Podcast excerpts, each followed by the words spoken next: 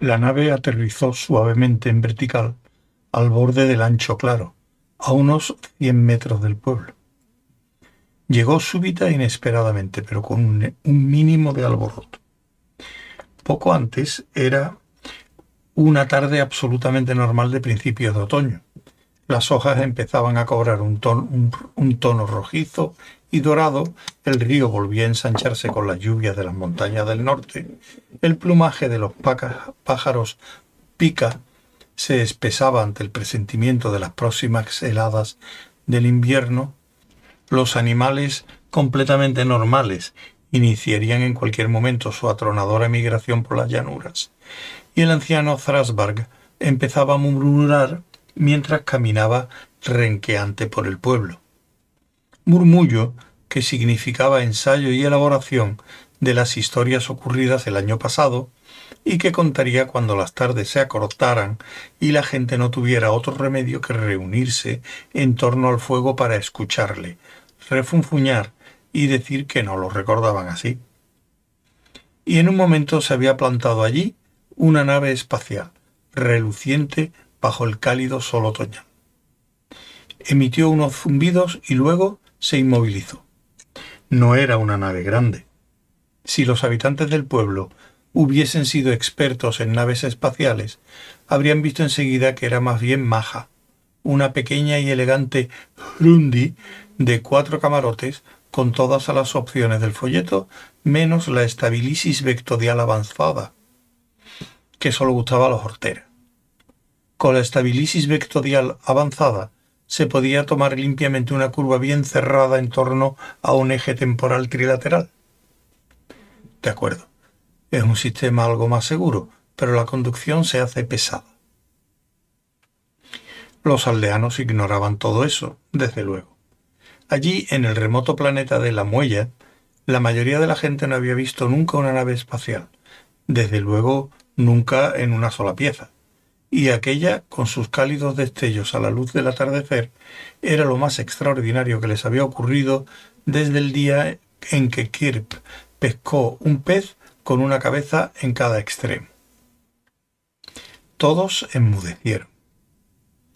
Mientras que momentos antes dos o tres docenas de personas andaban de un lado para otro, charlando, cortando leña, acarreando agua, molestando a los pájaros pica, o simplemente intentando apartarse con toda cortesía del camino, Strasberg, de pronto se interrumpió toda actividad y todos se volvieron a mirar pasmados aquel objeto extraño. Bueno, no todos. Los pájaros pica tendían a asombrarse de cosas completamente distintas. Una hoja de lo más corriente inesperadamente caída sobre una piedra les hacía dar saltitos en un paroxismo de confusión. Todas las mañanas la salida del sol les pillaba enteramente por sorpresa. Pero la llegada de una nave extraña procedente de otro mundo simplemente no lograba despertarles el más mínimo interés. Prosiguieron con su Carrit y Hook mientras picoteaban la tierra en busca de semillas. El río continuó con su tranquilo y espacioso burbujeo. Además, no cesó el fuerte rumor de una canción desentonada que salía de la última choza. De pronto, con un clic y un leve zumbido, en la nave se abrió una rampa que se desplegó hacia abajo. Luego, aparte de la estrepitosa canción de la última choza, a la izquierda donde durante unos minutos no pareció pasar nada más. El objeto simplemente permaneció donde estaba. Algunos aldeanos, sobre todo los niños, empezaron a acercarse un poco para verlo más de cerca. El anciano Thrashberg trató de alejarlos a gritos. Lo que estaba pasando precisamente era algo que al anciano Thrashberg no le gustaba que pasara no lo había vaticinado, ni siquiera aproximadamente. Y aunque podría incorporar como fuese todo aquel acontecimiento en su historia continua, realmente empezaba a resultar un poco difícil. Se adelantó, hizo retroceder a los niños y alzó los brazos enarbolando su antiguo y nudoso bastón. La larga y cálida luz del atardecer realzaba su aspecto. Se preparó para recibir a aquellos dioses como si los hubiera estado esperando desde siempre. Siguió sin ocurrir nada. Poco a poco resultó evidente que dentro de la nave había una especie de discusión. Pasó cierto tiempo y al anciano Thrashberg empezaron a dolerle los brazos. De pronto la rampa volvió a replegarse. Eso se lo puso fácil a Thrashberg. Eran demonios y él los había rechazado. El motivo por el cual no lo había vaticinado era que se lo impedían la prudencia y la modestia. Casi inmediatamente, otra rampa se extendió por el lado opuesto de la nave y al fin aparecieron dos figuras que siguieron discutiendo sin hacer caso de nadie, ni siquiera de Thrasberg, a quien ni siquiera veían desde donde estaban. El anciano Thrasberg se mascó airadamente la barba. ¿Seguir allí parado con los brazos en alto? ¿Arrodillarse con la cabeza inclinada hacia adelante y apuntándoles con el bastón? caerse hacia atrás como abrumado por alguna titánica lucha interior, o quizá largarse al bosque a vivir en un árbol durante un año sin dirigir la palabra a nadie. Se decidió por dejar caer los brazos vigorosamente, como si hubiera hecho lo que pretendía hacer. Le dolían de verdad, así que no lo tuvo que pensar mucho. Hizo una pequeña señal secreta que acababa de inventarse, hacia la rampa cerrada y luego dio tres pasos y medio hacia atrás, de forma que pudiera echar una buena ojeada a aquella gente, quien quiera que fuese, para decidir qué hacer a continuación. La figura más alta era una mujer muy atractiva que llevaba ropa suave y arrugada. El anciano Thrashbark no lo sabía, pero aquella ropa era de rimplón, un nuevo tejido sintético que era estupendo para los viajes espaciales porque ofrecía su mejor aspecto cuando estaba completamente arrugado y sudado. La más baja era una niña. Parecía incómoda y enfadada. Llevaba una ropa que ofrecía absolutamente su peor aspecto cuando estaba completamente arrugada y sudada, cosa que ella debía de saber sin ninguna duda. Todo el mundo las observaba, salvo los pájaros pica, que se fijaban en sus cosas. La mujer se detuvo y miró a su alrededor. Tenía un aire resuelto. Era evidente que quería algo en concreto, pero no sabía dónde encontrarlo exactamente. Recorrió los rostros de los curiosos aldeanos congregados en torno a ella sin dar muestras de ver lo que estaba buscando. Frasberg no tenía ni idea de qué actitud tomar, y decidió recurrir al cántico. Echó la cabeza atrás y empezó a gemir, pero enseguida le interrumpió un nuevo estallido de la canción procedente de la cabaña del hacedor de bocadillos, la última a la izquierda. La mujer volvió bruscamente la cabeza y una sonrisa le afloró poco a poco al rostro. Sin dirigir siquiera una mirada al anciano Thrashberg, echó a andar hacia la choza. Hay un arte en la actividad de hacer bocadillos, y a pocos les está siquiera dado el tiempo necesario para explorarlo en detalle. Es una tarea sencilla, pero las ocasiones de hallar satisfacción son muchas y profundas. Elegir el pan adecuado, por ejemplo. El hacedor de bocadillos se había pasado muchos meses consultando y experimentando diariamente con Grarp, el panadero, y acabaron creando entre los dos una hogaza de la consistencia y densidad precisas para cortarla en rebanadas delgadas e iguales que al mismo tiempo conservaran su ligereza y humedad, junto con lo mejor de ese aroma delicado y estimulante que también realza el sabor de la carne asada del animal completamente normal. También había que refinar la geometría de la rebanada, la relación exacta entre anchura y profundidad, como también el grosor que daría el adecuado sentido de peso y volumen al bocadillo acabado. En esto, la ligereza también era una virtud, pero también la firmeza, la generosidad y la promesa de jugosidad y deleite que constituye el sello distintivo de una experiencia bocadilleril verdaderamente intensa. Disponer de los utensilios adecuados era fundamental, por supuesto, y el hacedor de bocadillos, cuando no estaba atareado con el panadero en el horno, pasaba muchos días con Strinder, el tallador de herramientas, pesando y equilibrando cuchillos, llevándolos y trayéndolos a la forja. Flexibilidad, fuerza, agudeza de filo, longitud y equilibrio se discutían con entusiasmo. Se exponían teorías, se ensayaban, se perfeccionaban, y muchas tardes se vieron las siluetas del hacedor de bocadillos y del tallador de herramientas recortadas al contraluz de la forja y el sol poniente, haciendo lentos movimientos circulares en el aire, probando un cuchillo tras otro, comparando el peso de éste con el equilibrio de aquel, la flexibilidad de un tercero y la guarnición de la empuñadura de un cuarto. En total hicieron falta tres cuchillos.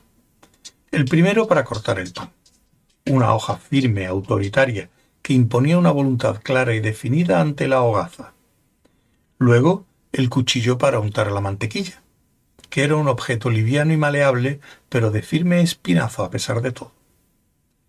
Las versiones primitivas habían sido demasiado elásticas, pero ahora la configuración de la combinación de flexibilidad con un núcleo firme era exactamente lo justo para lograr el máximo de gracia y suavidad en la untura. El instrumento principal era, desde luego, el cuchillo de trinchar. Esa hoja no se limitaba a imponer su voluntad sobre el medio en que se movía, como el cuchillo del pan. Debía trabajar con él, guiarse por la fibra de la carne, producir lonchas de la más exquisita consistencia y finura que se separaban del trozo de carne en diáfanos pliegues.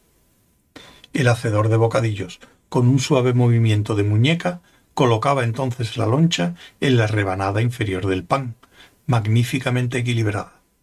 La recortaba con cuatro hábiles toques y finalmente realizaba la magia que los niños del pueblo esperaban con tanta ansia para congregarse a su alrededor y contemplarla extasiados con arrobada atención. Con sólo otras cuatro diestras pasadas de cuchillo, reunía los recortes en un rompecabezas cuyas piezas encajaban perfectamente, y los colocaba sobre la rebanada de arriba. El tamaño y la forma de los recortes eran diferentes para cada bocadillo, pero el hacedor de bocadillos siempre los disponía sin esfuerzo ni vacilación en un perfecto dibujo geométrico. Una segunda capa de carne y otra capa de recortes y el primer acto de creación quedaba consumado. El hacedor de bocadillos pasaba entonces la obra, la obra a su ayudante, que añadía unas ronchas de frespinillo y flábano con un toque de salsa de pasifresa para luego colocar la rebanada de encima y cortar en dos el bocadillo con un cuarto cuchillo, de lo más corriente. No es que tales operaciones no requiriesen también su destreza, pero eran habilidades menores, ejecutadas por un aprendiz aplicado, que algún día sucedería al hacedor de bocadillos cuando éste acabara colgando las herramientas. Era una posición privilegiada y al aquel aprendiz, Drimple, atraía la envidia de sus semejantes. En el pueblo los había que se contentaban con cortar leña y otros que eran dichosos acarreando agua. Pero ser el hacedor de bocadillos era la felicidad suma. De manera que el hacedor de bocadillos cantaba al trabajar. Estaba utilizando el resto de la carne salada de aquel año. Ya había perdido un poco, pero el exquisito sabor de la carne del animal completamente normal seguía siendo algo insuperable con respecto a toda la experiencia anterior del hacedor de bocadillos. Se había previsto que a la semana siguiente los animales completamente normales volverían a aparecer en su habitual migración, con lo que todo el pueblo se vería sumido una vez más en una frenética actividad cazar animales, matar seis, incluso siete docenas de los millares que pasaban como una exhalación. Luego había que limpiarlos, descuartizarlos y salar la mayor parte de la carne para conservarla durante los meses de invierno. Hasta la primavera, cuando se producía la migración de regreso que volvería a abastecerles de provisiones. La mejor carne se asaba enseguida para la fiesta que señalaba la llegada del otoño. Los festejos duraban tres días de absoluta exuberancia, de bailes e historias que el anciano Thrasberg contaba sobre las incidencias de la casa, narraciones que él se dedicaba a inventar en su cabaña mientras el resto del pueblo salía a cazar. Pero la mejor carne de todas se salvaba del festín y se entregaba fría al hacedor de bocadillos que, aplicando sobre ella las artes que los dioses habían enviado a la muella por mediación suya, producía los exquisitos bocadillos de la tercera estación, que todos los del pueblo consumirían al día siguiente, antes de empezar a prepararse para los rigores del próximo invierno. Hoy solo hacía bocadillos corrientes, si es que tales exquisiteses tan amorosamente preparadas pudieran calificarse alguna vez de corrientes. Su ayudante, su ayudante estaba ausente, de modo que el hacedor de bocadillos aplicaba su propia guarnición, cosa que le encantaba. En realidad disfrutaba con casi todo. Cortaba una loncha, cantaba. Colocaba cuidadosamente cada loncha de carne en una revenada de pan, la recortaba y armaba un rompecabezas con todos los recortes. Un poco de ensalada, algo de salsa, otra rebanada de pan, otro bocadillo, otra estrofa de Yellow Submarine. Hola, Arthur, el hacedor de bocadillos casi se rebanó el pulgar. Los aldeanos observaron consternados cómo la mujer se dirigía resueltamente a la cabaña del hacedor de bocadillos. Bob Todopoderoso les había enviado al hacedor de bocadillos en un carro de fuego. Al menos eso decía Thrashbark, que era la autoridad en esas cosas. Bueno, al menos eso afirmaba Thrashbark. Y Thrashbark era etcétera, No merecía la pena discutir sobre eso. Algunos aldeanos se preguntaban por qué Bob Todopoderoso iba a enviarle su único divino hacedor de bocadillos en un carro de fuego en lugar de, pongamos, en otro que hubiera aterrizado tranquilamente sin destruir medio bosque, llenándolo de espíritus y además lesionando seriamente al propio hacedor de bocadillos. El anciano Thrashbark explicó que esa era la voluntad inefable de Bob y cuando le preguntaron qué significaba inefable, él les dijo que buscara la palabra en el diccionario. Lo que constituyó un problema, porque el único diccionario lo tenía el anciano Trasberg y no quería prestarlo. Le preguntaron por qué no se los dejaba, y él les contestó que ellos no tenían por qué saber cuál era la voluntad de Bob Todopoderoso. Y cuando le preguntaron por qué no, volvió a responderles que porque lo decía él. De todas formas, alguien entró subrepticiamente en la cabaña del anciano Thrashbark y mientras él había salido a bañarse, y buscó inefable. Al parecer, inefable significaba incognoscible, indescriptible, indecible, algo imposible de conocer y que no puede expresarse con palabras. Así que aquello aclaraba las cosas. Por lo menos tenían los bocadillos. El anciano Thrashbarg dijo un día que Bob Todopoderoso había decretado que él, Thrashbarg, fuera el primero en escoger bocadillos. Los aldeanos le preguntaron cuándo había ocurrido eso exactamente, y él les contestó que el día anterior, cuando ellos no miraban. Tened fe, o arderéis en la hoguera, sentenció el anciano Thrashbarg. Le dejaron ser el primero en escoger bocadillos, parecía lo más fácil. Y ahora aquella mujer que venía de muy lejos había ido derecha a la cabaña del hacedor de bocadillos. Estaba claro que se había extendido su fama, aunque era difícil saber a dónde, ya que según el anciano Thrashbark no existía ningún otro sitio. En cualquier caso, viniera de donde viniese, probablemente de alguna parte inefable, ya estaba aquí, y en aquellos momentos se encontraba en la choza del hacedor de bocadillos. ¿Quién era aquella mujer? ¿Y quién era la extraña niña malhumorada que se había quedado frente a la cabaña, dando patadas a las piedras y con todas las muestras de no querer estar allí? ¿No resultaba raro que alguien viniese de algún lugar inefable, en un carro que a todas luces era mucho mejor que aquel de fuego en que les había enviado el hacedor de bocadillos, si ni siquiera quería estar allí? Todos miraron a Thrashbark, pero estaba de rodillas murmurando, con los ojos fijos en el cielo y decidido a no cruzar la mirada con nadie hasta que se le ocurriera algo. Trillian. exclamó el hacedor de bocadillos, chupándose la sangre del pulgar. ¿Qué? ¿Quién? ¿Cuándo? ¿Dónde? Justo las preguntas que yo iba a hacerte, repuso Trillian, echando una mirada por la cabaña de Arthur. Estaba limpia, con los utensilios de cocina bien ordenados. Había armarios y estantes bastante sencillos, y un camastro en un rincón. Al fondo de la habitación había una puerta que Trillian no supo a dónde daba porque estaba cerrada. Bonito, comentó, aunque en tono inquisitivo. No llegaba a comprender la situación. Muy bonito, convino Arthur. Maravilloso. No sé si alguna vez he estado en algún sitio tan bonito. Soy feliz aquí. Me aprecian, les hago bocadillos y... Bueno, eso es todo me aprecian y les hago bocadillos. Parece mm, idílico, concluyó Arthur en tono firme. Lo es. Verdaderamente lo es. Espero que te guste mucho, pero para mí es bueno. Perfecto. Oye, siéntate, por favor. Ponte cómoda. ¿Puedo ofrecerte algo? Mm, ¿Un bocadillo? Trillian cogió un bocadillo y lo observó. Lo olió con atención. Pruébalo, sugirió Arthur. Está bueno. Trillian dio un mordisquito, luego un bocado y lo masticó con aire pensativo. Está bueno, confirmó mirándolo.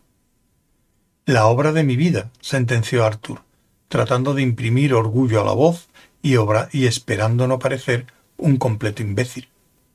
Estaba acostumbrado a que le reverenciaran un poco, y de pronto tenía que realizar algunos cambios de velocidad mental. ¿De qué es la carne? preguntó Trillian. Ah, sí, es. Mm, es de animal completamente normal. ¿De qué? De animal completamente normal. Es parecido a una vaca, o mejor dicho, a un toro. Una especie de búfalo en realidad. Un animal grande que embiste. ¿Y qué tiene de raro? Nada, es completamente normal. Ya veo. Solo es raro el sitio de donde viene. Tricia frunció el ceño y dejó de masticar. ¿De dónde viene? preguntó con la boca llena. No tragaría hasta saberlo. Pues bueno, no es solo de dónde viene, sino también de dónde va. La carne está muy bien, se puede comer perfectamente. Yo he consumido toneladas. Es estupenda muy jugosa, muy tierna, un sabor ligeramente dulce con un regusto enigmático y prolongado. Trillian seguía sin tragar. ¿De dónde viene? preguntó. ¿Y a dónde va? Vienen de un sitio que está un poco al, al, este de las montañas Hondo. Son las más grandes que tenemos por aquí.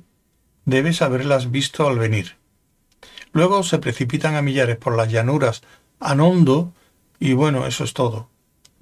De ahí es de donde vienen. Ahí es donde van. Trillian frunció el ceño. En todo aquello había algo que no acababa de comprender. Quizá no me haya explicado con la suficiente claridad, añadió Arthur. Cuando digo que vienen de un lugar al este de las montañas Hondo, me refiero a que ahí es donde aparecen de repente. Luego pasan a toda velocidad por las llanuras hondo y bueno, desaparecen. Disponemos de unos seis días para cazar lo más posible antes de que se esfumen. En primavera hacen lo mismo, solo que al revés, ¿comprendes? De mala gana, Trillian tragó. O eso o escupirlo. Y en realidad tenía muy buen sabor. Entiendo, aseguró, después de comprobar que no lo había sentado mal.